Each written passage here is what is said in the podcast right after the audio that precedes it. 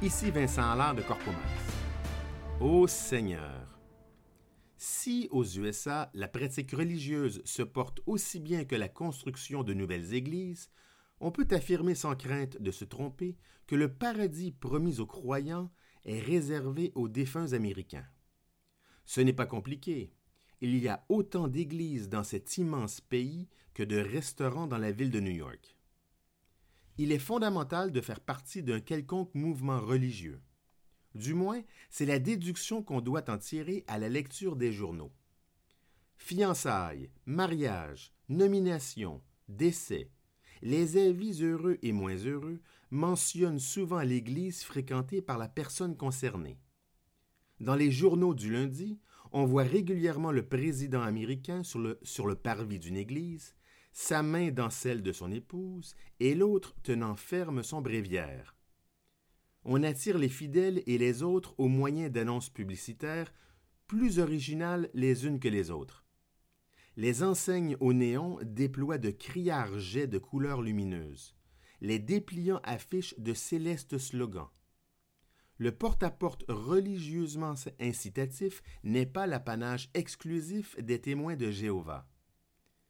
Dans un invariable élan dominical, les membres, qui se comptent par millions dans certains cas et à l'unité dans d'autres, se précipitent vers les temples sacrés afin d'écouter, de chanter, de parler, de murmurer, de bouger, de s'agenouiller, de crier, de rire, de sourire, d'échanger, de prier et de payer.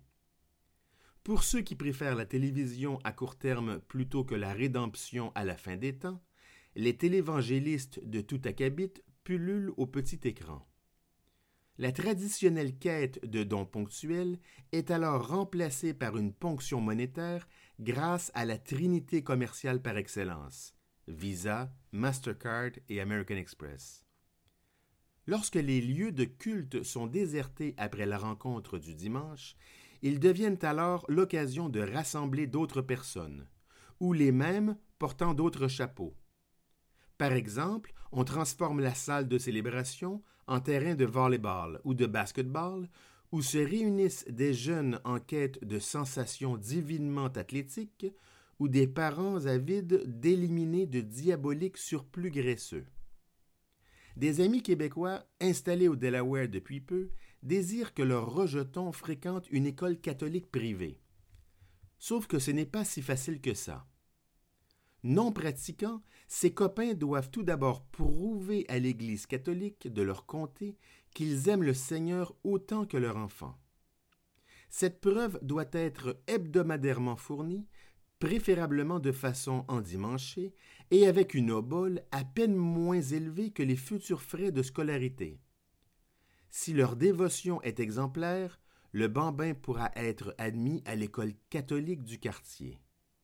Ô Seigneur! Ici Vincent Allard de Corpomax, merci et à bientôt.